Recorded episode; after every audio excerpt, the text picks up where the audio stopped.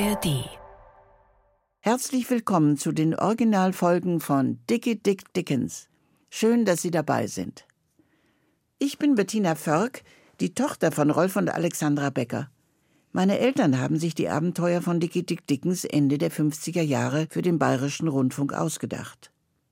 Als dieser Dickie in meinem Leben auftauchte, war ich gerade mal sechs Jahre alt und lebte mit meinen Eltern in Hamburg. Damals hörte ich ständig seinen Namen, aber gesehen habe ich ihn nie. Wer war dieser Typ? Alles, was ich über ihn erfuhr, war anders als das, was ich aus meinem Umfeld kannte, in dem ich aufwuchs. Dicky war ein Taschendieb, der ohne mit der Wimper zu zucken andere Verbrecher erschoss. Wollte ich ihm überhaupt über den Weg laufen? Er war so forsch und frech und gleichzeitig ein herzensguter Mensch. Heute können Sie sich selbst ein Urteil über ihn bilden. Springen wir hinein in das sensationelle Leben des Gentleman-Gangsters Dickie Dick Dickens, der in den goldenen Zwanziger Jahren in der Millionenstadt Chicago zum gefährlichsten Verbrecher der Vereinigten Staaten aufstieg. Gute Unterhaltung.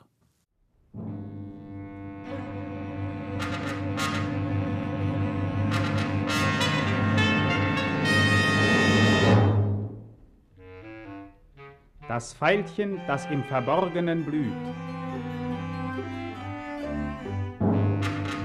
Wir erzählen Ihnen die Geschichte von Dickie Dick Dickens, dem gefährlichsten Mann, den die Unterwelt Chicagos je ausgespuckt hat. Dickie Dick Dickens. Gefürchtet, verachtet, gehasst. Ein Ausgestoßener. Und doch hat nicht auch er beigetragen, der herrlichen Millionenstadt ihren geheimnisvollen Glanz zu geben?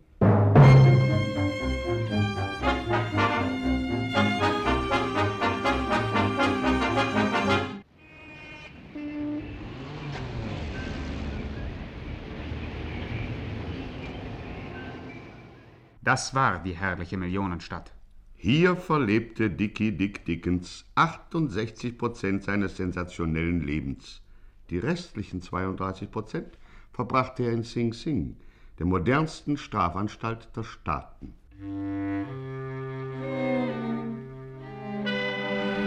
Es war ein heißer Julitag im Jahre 1924. Chicago, sowieso ein heißes Pflaster, brütete unter den brennenden Strahlen der unerbittlichen nordamerikanischen Sonne.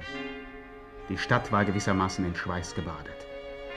An jenem Tag, im Juli 1924, machte Dickie Dick Dickens zum ersten Mal in seinem Leben die Unterwelt Chicagos aufhorchen. Hast du gehört, Chef?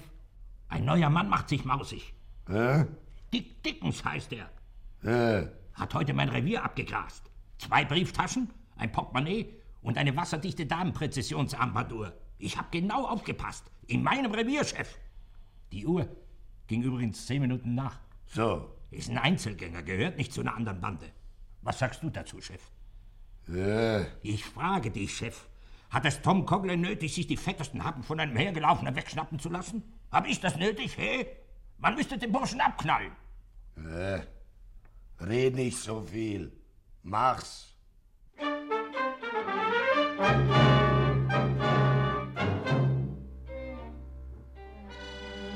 Noch am Abend jenes heißen Tages, im Juli 1924, machte sich der Taschendieb Tom Coughlin auf die Suche nach Dickie Dick Dickens, dem Mann, der ihm in sein Handwerk gepfuscht hatte. Es dauerte zwei Tage, bis er ihn fand. Und es dauerte weitere zwei Tage, bis die Polizei die Leiche entdeckte. Angeschwemmt am Westufer des Michigansees, Inspektor. Aha. Konnten Sie den Toten identifizieren, Sergeant? Ja, es handelt sich um Tom Coughlin, Tom Coughlin? ein rückfälliger Taschendieb. Ach ja, natürlich. Ich kenne ihn. Feuer bitte. Danke. Er gehört zu Jim Coopers Bande. Irgendeine Spur von dem Täter? Natürlich keine. Vermutlich wieder ein Fememord von einer anderen Bande. Die Gangster nehmen uns die Arbeit ab. Und das ist ein verdammtes Glück. Ja, ja. Glauben Sie mir, Sergeant, wir hätten doppelt so viel Verbrecher in Chicago, wenn sie sich nicht ab und zu gegenseitig aus dem Wege räumten. Und Sie sind dabei sehr fleißig. Sollte mich ja gar nicht wundern, wenn man den Bandenführern eines Tages das Polizeiverdienstkreuz verleiht. Na schön, Sergeant. Sonst noch was? ja. Und das hier habe ich bei dem Toten gefunden. Zwei Brieftaschen, ein Portemonnaie Und eine wasserdichte Damenpräzisionsarmbanduhr. Die Uhr geht übrigens zehn Minuten nach.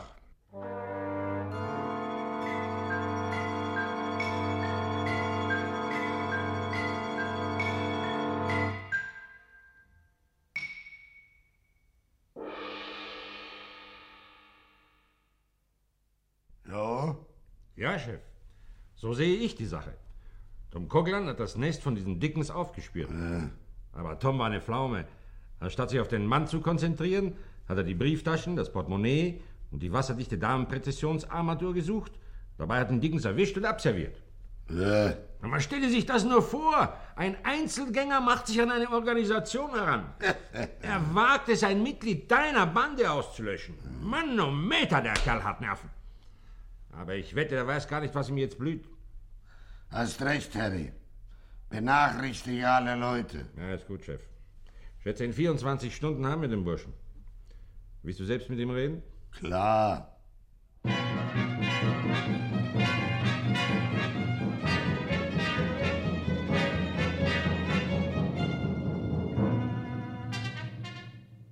Für den südöstlichen Stadtteil von Chicago, jenen Stadtteil, den die Bande Jim Coopers beherrschte, brach nun eine für die damaligen Verhältnisse ungewöhnliche Nacht an.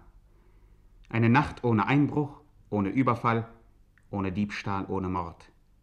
Die unter Jim Coopers Führung vereinigten Gangster hatten keine Zeit für ihr Handwerk. 162 Verbrecher durchstreiften die Stadt. Jede Straße, jeden Winkel, jeden Steg. 324 Augen bohrten sich in das Dunkel der Nacht. Genau genommen 323, denn Jim Cooper selbst war einäugig.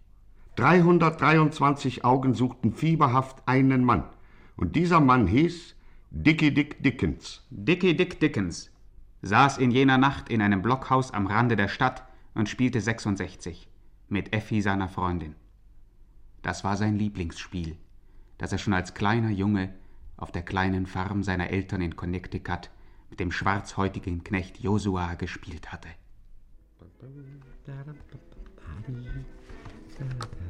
Melde 20 an. Oh, Was hast du denn, Effi? Passt ja gar nicht auf. mach mir Gedanken, Dick. Mach mir Sorgen.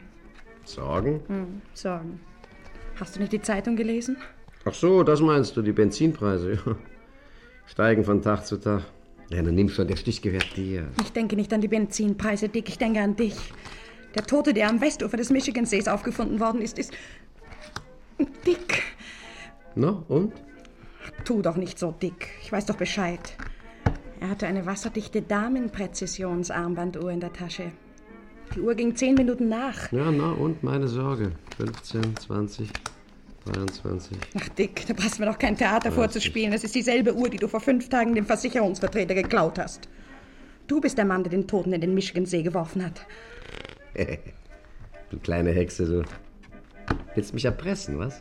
Red keinen Quatsch. Ich hab Angst. Vor der Polizei? Polizei, wofür hältst du mich denn? Für eine kleine Anfängerin, was? Ja, na also, dann spielt endlich die Partie zu Ende. Du weißt, ich kann's nicht leiden, wenn mich jemand beim 66 stört. Ich melde 40 an. Siehst, jetzt habe ich nicht aufgepasst. Der Tote aus dem Michigansee war Tom Coughlin. Ja, von mir aus. Ich habe mir seine Visitenkarte nicht angesehen. Tom Coughlin gehörte zu der Jim Cooper-Bande, Dick. Und von Jim Cooper wirst du doch schon gehört haben. Der lässt es sich nicht gefallen, dass man einen seiner Leute aus dem Umlauf zieht. Wir sollten stiften gehen, fort von Chicago. Fort? Weit fort, ehe es zu spät ist. Quatsch, keine Makulatur, Effi. Ich bestimme, was geschieht und wir bleiben hier. Komm, gib mir noch einen Schnaps. Du, Dick, Schnaps, habe ich gesagt. spiel dich nicht so auf. Sieh lieber mal zum Fenster raus. Und? Hast du keine Augen? Siehst du den Wagen dort draußen? Der steht jetzt schon zehn Minuten dort. Und die Leute sind drinnen sitzen geblieben, vier Männer. Und da drüben steht noch ein Auto. Unter der Baumgruppe, siehst du? Und dort kommt ein dritter Wagen. Stell's Radio ab. Verdammt nochmal, Effi, das sind sie tatsächlich. Der, der Wagen hält vor unserer Tür. Du, Dick, da, der eine hat sogar eine Maschinenpistole. Das sind Coopers Leute. Los raus hier, Effi, durch den Hinterausgang. Schnell.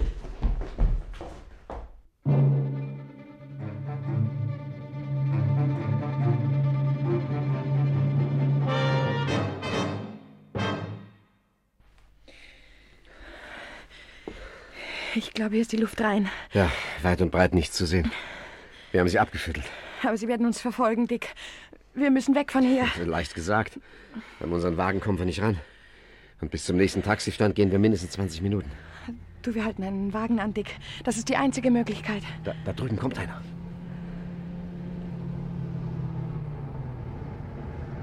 Hallo? Hallo? Was gibt's? Entschuldigen Sie bitte. Können Sie uns ein Stück mitnehmen? Wieso? Wir müssen dringend zur Stadt. Warum? Wir sind in Gefahr, wir werden verfolgt. Von wem? Von einer Verbrecherbande von, von, von Jim Cooper, falls Sie den Namen schon mal gehört haben. Hm, kenn ich. Ach nee. Bin selbst Jim Cooper. Diese Pistole hier ist geladen. Also nimm die hier nach, Dickens. So fiel Dickie Dick Dickens doch in die Hände von Jim Cooper. In seinen Memoiren, die er 18 Jahre später im Zuchthaus Sing Sing schrieb und die in 14 Fremdsprachen übersetzt wurden, bezeichnete Dickens diesen Augenblick als den dunkelsten in seiner Laufbahn. Damals gab ich, so schreibt er, keinen einzigen Cent für mein Leben. Und doch sollte alles ganz anders kommen. Versäumen Sie nicht, das nächste Mal Ihr Radio anzustellen. Hören Sie mehr über das aufsehenerregende, sensationelle, atemberaubende Leben des gefährlichsten Mannes von Chicago.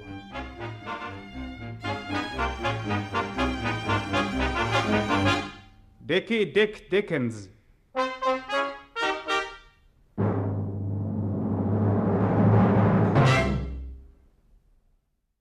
Hören Sie alle Folgen von Dickie Dick Dickens jetzt in der ARD Audiothek und ich erzähle Ihnen dazu ein paar unglaubliche Geschichten.